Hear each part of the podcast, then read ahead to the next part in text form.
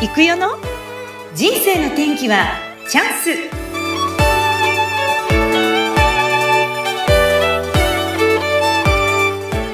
はい人生の天気はチャンス。この番組はゲストさんの人生を自らの口で語っていただきご自身の人生の振り返りや人生観などを探っていく番組です。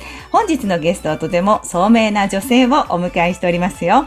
インサイトバイオサイエンシスジャパン合同会社マネージャー。高山千恵さんです。千恵さん、こんにちは。こんにちは。よろしくお願いいたします。よろしくお願いいたします。はい。それでは、簡単に千恵さんから自己紹介をお願いいたします。はい。えっと、インサイトバイオサイエンシスジャパン合同会社、えっと、外資系製薬会社なんですけれども、こちらで薬のリスクを管理して、副作用から患者さんや被験者さんを守るお仕事をさせていただいております。高山千恵と申します。よろしくお願いいたします。はい、よろしくお願いいたします。すごいお仕事ですね。えっと、薬の治験で、その被験者さんからこう、守るお仕事っていうことで、もうこの外資系の製薬会社は、お勤めは長いんですか？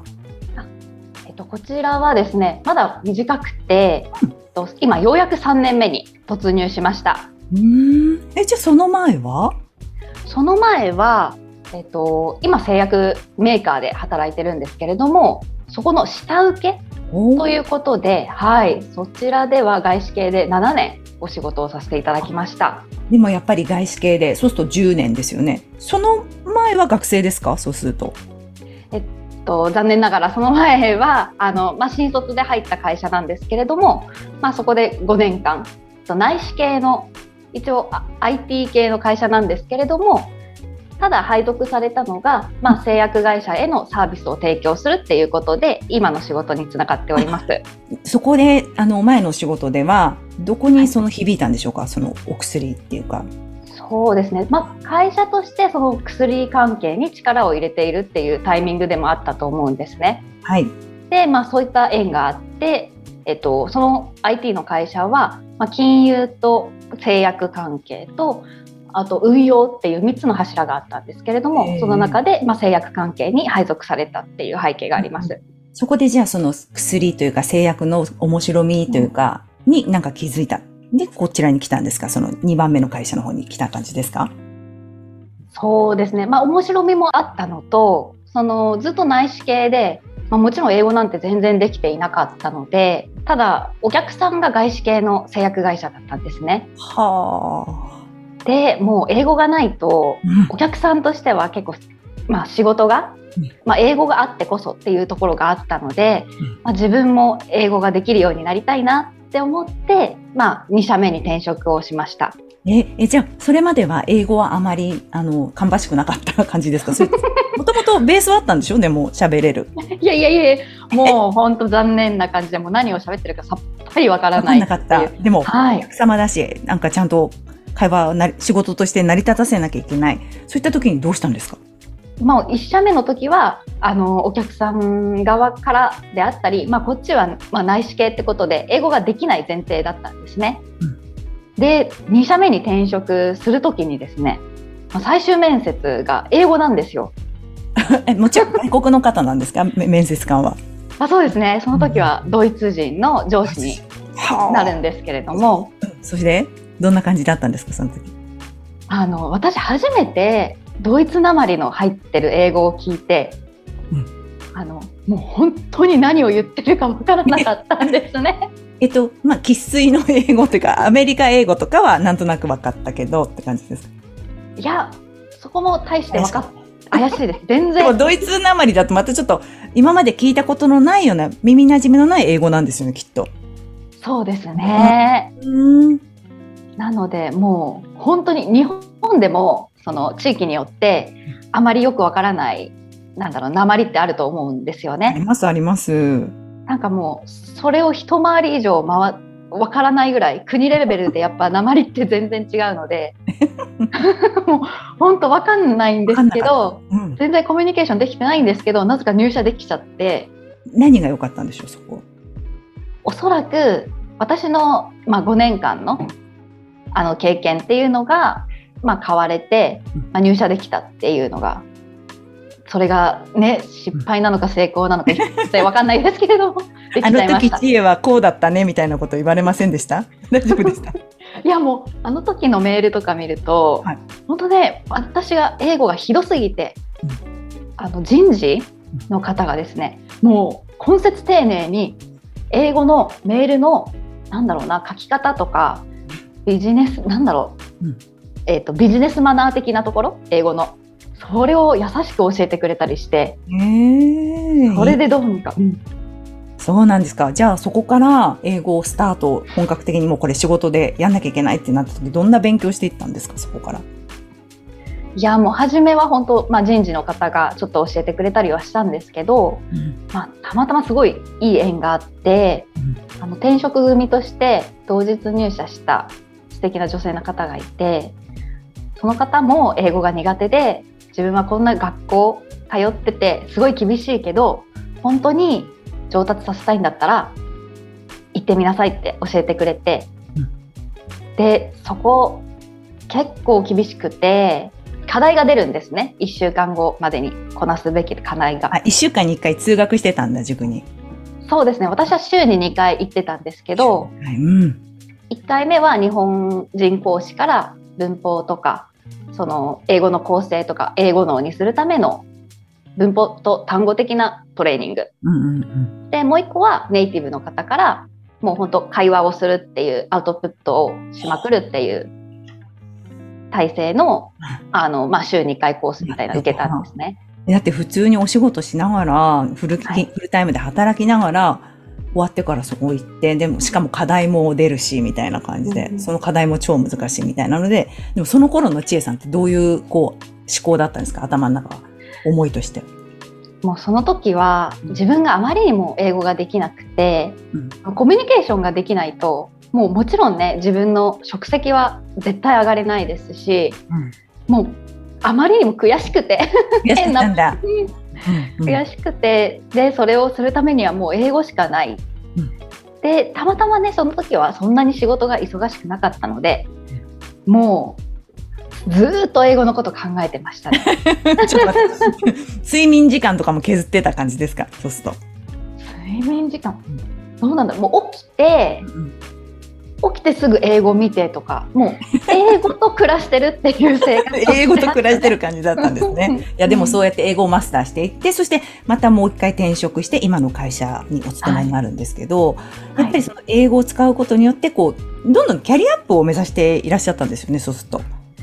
そうですね今見るとこうキャリアアップにつながるような転職ができたのかなって思います。うーん、いや、すごいです。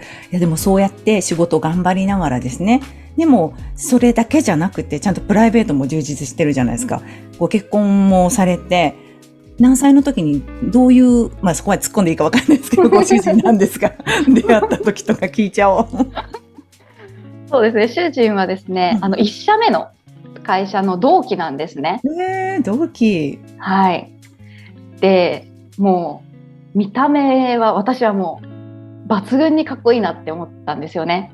一目惚れみたいな、ピピカピカピカン、チリンチリンチリンみたいな感じですか？そうですね。もう王子様にしか見えない。あ王子様なんだ、ご主人が。素敵。うん。それで？で、ただ王子様すぎて私には届かないって思ってたんですね。そしたら、うんそしてまあお互いね全然別の方とお付き合いして、えー、すごい。うん。でそれで？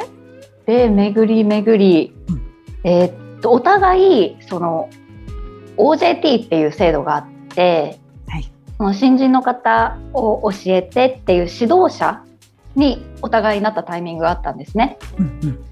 で新人同士も仲がいい。うんってことでまあお食事をするっていう風になったりして、うんであれよあれよとなんかお付き合いすることになって 王子様が嬉しいじゃないですか。本当ですよねもう信じられない。えでも私、ジェイさんすごいなと思うんですけど、あの、塾でね、ご一緒させていただいて、とにかく主人が大大好きって言ったかななんか、とにかく愛してますと。うんすごい私にはもったいないぐらいの素敵な人なんですっていうのを、どこかでおっしゃってて、いや、すごい人だなと思ったんですよ。でもその気持ちは今も変わらずですよあね。もう変わらないですねもうんう、うん結婚する時も、うんあそう一応プロポーズされてはいるんですけどはい。自分がプロポーズしたいって思ってて、うんその 本当はね本当はそのヘリコプターとかうん。に乗ってプロポーズしたいって思ってたんですよ。うん、いいよ。なんか、だから、男性がほら、口説いて最後プロポーズするみたいな逆だね。うん。それで？そうそれを計画してたのに 先にプロポーズされちゃって、うんはいまあ OK もちろんしたんですけれども、結局ヘリコプター乗ってないなっていうああ、理想はヘリコプター乗ってプロポーズいろいろ探してたんですよね。妄想してたんですね。そううん。でもなんか、あれですか？今、お子さん二人いらっしゃいますよね。うんうんうん。どうですか？ご主人とのその仕事のバランスとか家庭内とかどんな風にされてるんですか？今。そうですね、うん。まあお互いあの一応、えっとテレワークできるような環境なので、なので、うん、まあお互いね結構忙しくは過ごしてるんですけど、うんそれでもね毎日5分とかは必ず話してたりとか。ええあ、うんなんかそれは決めていらっしゃるんですか？その二人のこう、間をこう、良くするために。なんか決めてることは何ですか？えっと今はちょっとなかなかできてないんですけど、あの前は夕飯の時に今日あったいいこと3つあげるっていうことを家族みんなでやってて家族みんなでやるんだ。お子さんたちも入れて。途中から子供も参加するようになっちゃってうんうんうん。急に言い出して「今日の3つのいいことは?」って言ったら子供が先に話して、うんそんな風に、うんうんコミュニケーション取ったりしてました。素敵ですね。あ、じゃあもう、とにかく一日の間で少しでも必ずそういうコミュニケーションを取る時間を持って、うんまあできれば今日あったいいこと3つっていうのを。あ、素敵なファシリテーションされてます。どうだろう。どうなのかな、うん、いや、でも本当に、いやー毎日こう、チェイさんってこう、お忙しくされてるんだろうなと思うけど、あんまりそこの様子も忙しい忙しいっていう感じもしない、言わないけど、やってらっしゃることがすごいなと思ってて、なんと言っても皆さん聞いてくださいよ。実は、いつからですかね、YouTube すごいやってらっしゃいますよね、今。そうですね。もう4ヶ月ぐらいですか4ヶね、月。しかも更新頻度は？あ1日1本ですね。すごくない？何を紹介してるんですか？私すごい本が大好きででその本をなかなかね皆さんお忙しいと思うのでその自分が読んでみてこの本の中でぜひ一つでも伝えるとしたらっていうことで、かつすぐにね実践できるようなことを毎日紹介するようなチャンネルになってます。そうですよね。あれはいつ収録してアップしてるんですか？あれはその隙間時間とかに収録してうん。ですねどっかの隙間時間朝でも昼でも夜でも見つけて本はいつ読んでるんですか？本は朝必ず朝散歩するんですね。え、ちょっと待って、何時起き、何時に寝て何時に起きてやってるんですか？ちょっと生活ベースちょっと聞いてみたいです。何時睡眠ですか？ちなみに。えーっと10時には必ず寝てます。あ、10時に寝て、そしてはい朝は、朝は5時半うん。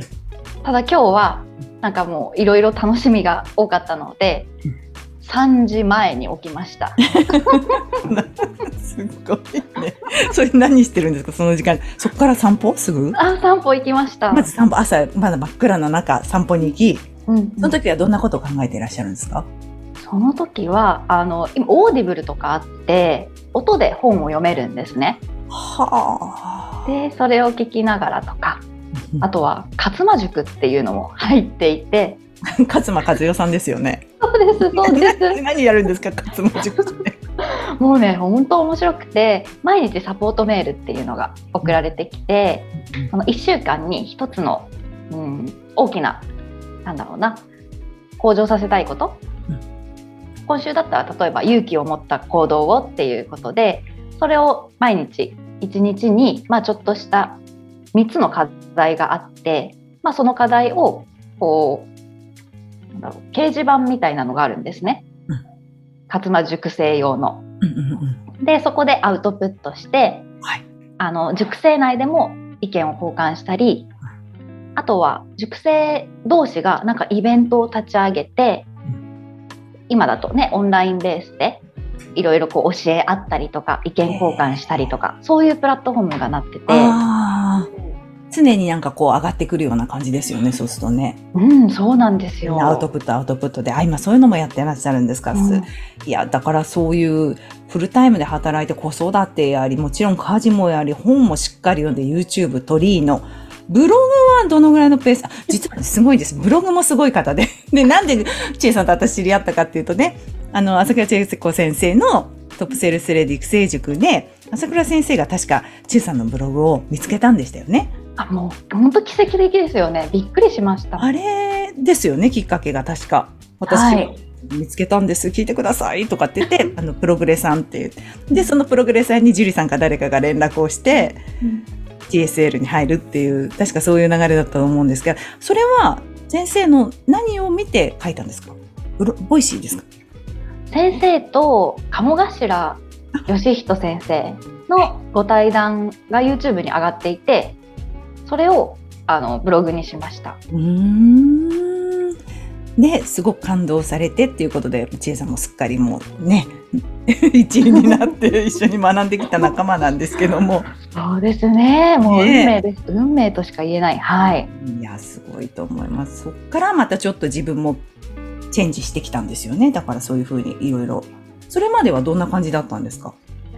それまでは、まあ、その今働いている会社外資系の製薬メーカーがですね私にとってはかなりステップアップでその平社員だししかも下請けだったのが今の会社では一応管理職で製薬メーカーってなってて、まあ、メガファーマって大きな製薬会社あると思うんですけどそこだと34つぐらいの部署でやるような作業をもう今の部署で全部経験できるっていう、まあ、小さな会社だからだったと思うんですけどはい。なのでその時のなんだろうな自分が今まで培っていた経験ってほんのわずかだなっていうのを改めて体感して、うんうんでもうみんなね仕事ができる人ばっかなんですよ今の会社。そうですか。う。うんんで自分がい全然できないなっていうのを思い知らされたり、いろいろこうね上司からも結構いろいろフィードバックいただいてへこんだりっていう日々がずっと続いててうんうんただどっかでそうですねそこから本をアホなように 読むようになって、うんうんうんうん。うん、1週間に23冊は読むようになりましたねそこで。今毎日一冊ですよね。あ1冊以上ですかね23冊ぐらい読んでますかね。すごいですよね。だから、その原動力はどこから来るんだろうっていつも私も思うし、きっとみんな知ってるチェイさんの周りの人たちもそう思ってるんじゃないか。言われません？そうやって。えー どうですかねなんかうん言われるのかな？うん、うん、個人的には普通かなって思ってるんですけど 自分はね。いや、でもそんなチェイさんなんですけど、実はすごくこう人生、まだ三十数年ですかね、今。生きてから。はい。うん。はい。中で、実はすごく子供の頃に大きな転機があったんですよね。そうですね。うん。10歳の頃です。あの私多分その10歳までの間にうん。一番愛していた人がいてうん。それがお父さんだったんですね。はい。でもうお父さんだけいればいいって思いながら10年生きてきたんですけれども、うん。そのお父さんが亡くなるっていう経験を10歳でしてでその時がまあ今考えると人生のどん底だったのかなって感じています。うんもうめちゃめちゃお父さん子だった。ご病気で亡くなられたんですね、そしたら。そうですね今の製薬会社はがんに特化した悪性腫瘍に特化したあの製薬会社なんですけれども、まあ、お父さんもそのがんで亡くなってしまって、うんうん。そうですねお父さん以外別に好かれなくてもいいっていう私結構友達がいなかったんですよね。うん。お父さんが大好きすぎて。お父さんが喜ぶことだけを10年間考えて行動してたので、うん、だから辛かったですね本当に。うん。どうやってその10歳にそういう衝撃的な出来事があって大好きだった、この人がいればいいと思った人が突然いなくなってって言って、うんちいさんはそこからどうやってこうクリアしていくんですか？その気持ちを。ずっと残ってるんですかね？やっぱり。あのもうその頃の記憶があんまりなくて、うん、辛すぎて思い出したくもなくて、うん、で多分本当大人になっても、まあ、いろんな後悔があって、うん、で、まあ、夫には少しはこう辛か辛かったっていうか後悔を伝えることはできたんですけど、まあ、でも自分の中でずっとしまい込んでいて、うん、でちょっと話が飛ぶんですけど、うん、あの TSL を受けて、はい、で、えーと、あれ8回あるんですよね。はい、で最後の8回目があのホームページで見ると1分間スピーチみたいなのがあったんですよ。うんうんうん、でこれは用意しなきゃいけないって私勘違いしちゃって。1分間スピーチってみんな多分1分間 PR のことなのかなって思うんですけど、うん、私はその場で塾生が一人一人1分間こう自分の成果っていうかできたことを発表する場だと思ったんですね。はい、勘違いして私用意したんですよ。1分間にまとめて。うん、で絶対に熟成泣かせてやるって思って 意気込んで参加して私ももうねそれ用意するためにその、まあ、お父さんの話もそうだしどんだけその当時の自分がどん底だったのかっていうのを1分間にまとめてでまとめる時ももうずっと泣いてるんですよ。もう思い出すのが辛すぎてあそっか、うん、でも感動させなきゃって思ってその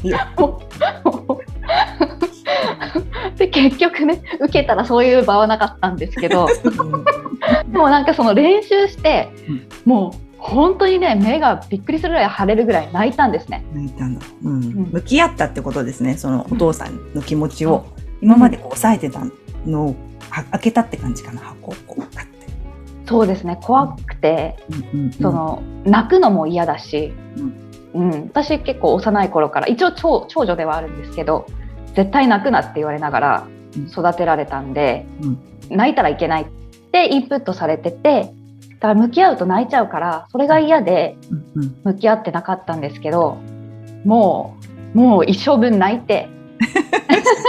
そうだったんだ。でそう今あの今このお部屋が自分の部屋なんですけどここに、まあ、父の写真を飾れるぐらいになっていつもお父さん見ながら仕事とか、うん、見守ってもらってるって、うん、今まではだから蓋してたから見ないようにしてたけど今はお父様の写真がそこにあるんですね。うん、あそうなんです。えー、すごい。いつもどんなことをおっしゃってるんですか？お父様には。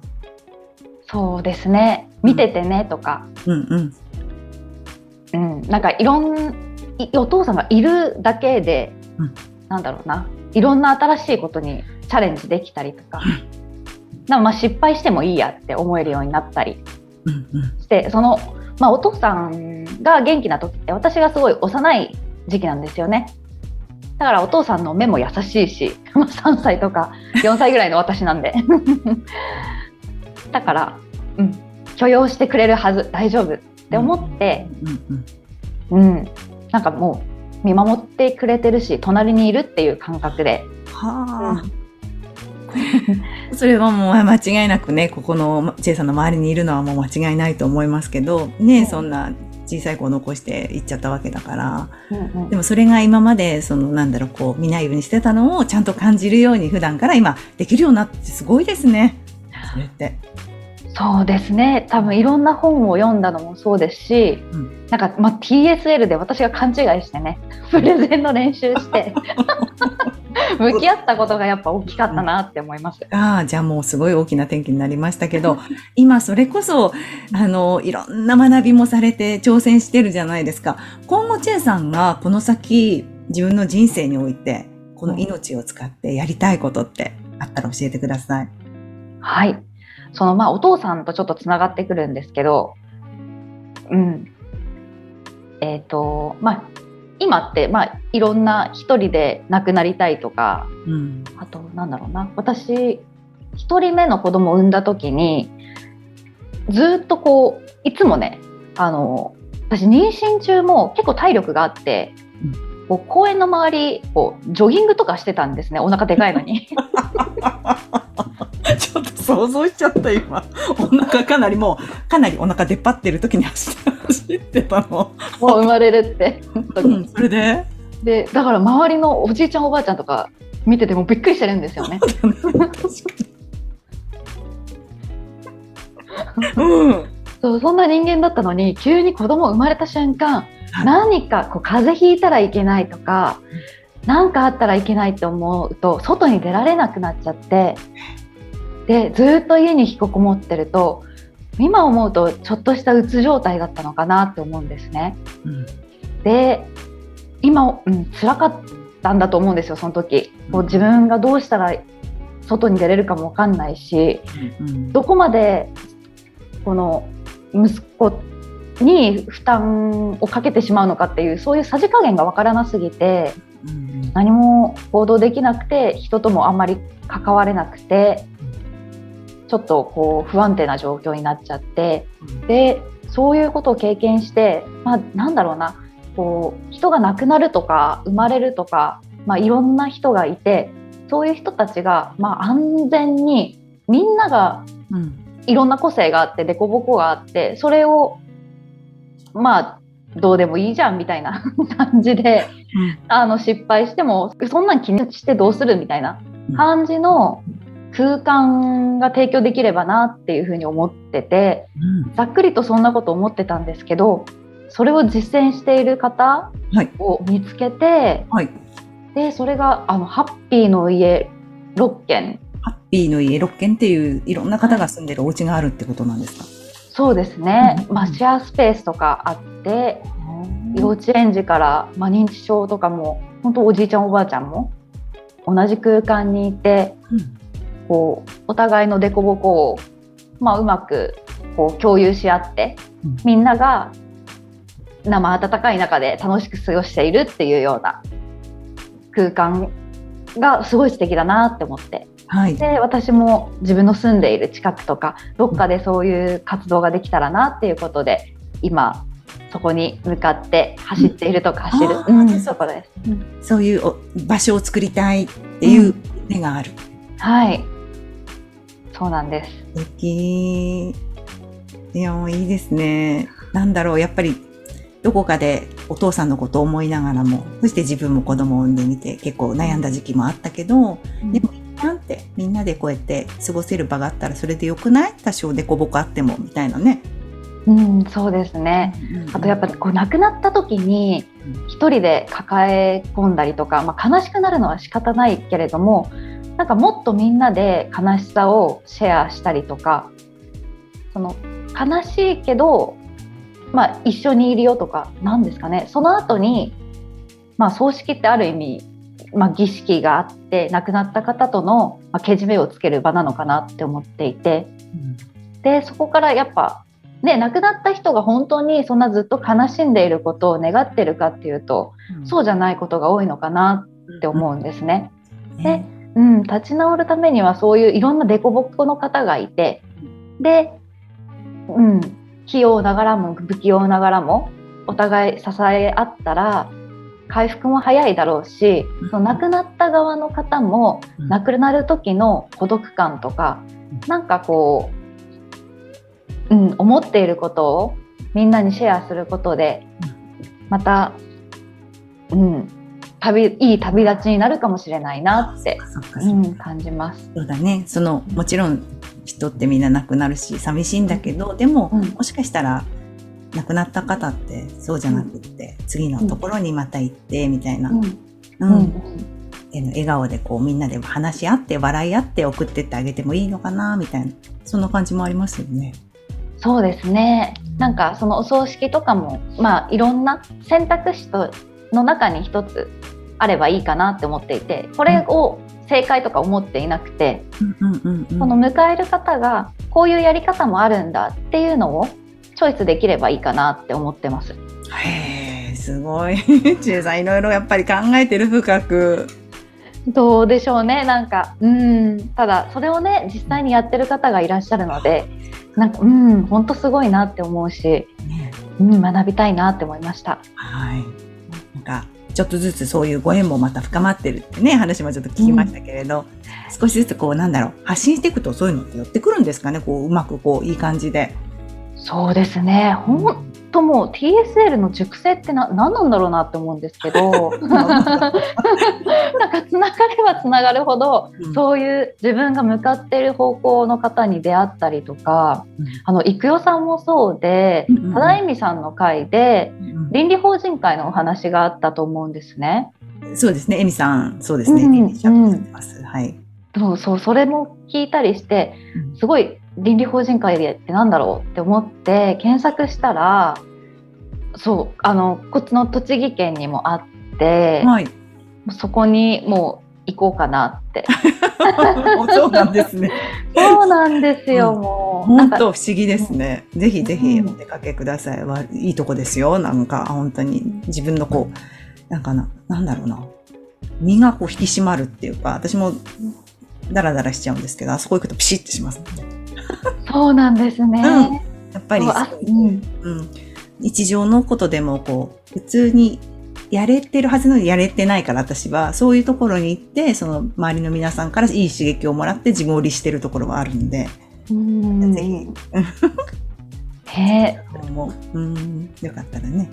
あ、そうですか。はい。うん、いや楽しい。ますますちえさんのこれからの、いろいろまあ、聞きたいこと山ほどあったんですけど、あっという間に時間が来ちゃいまして。はい。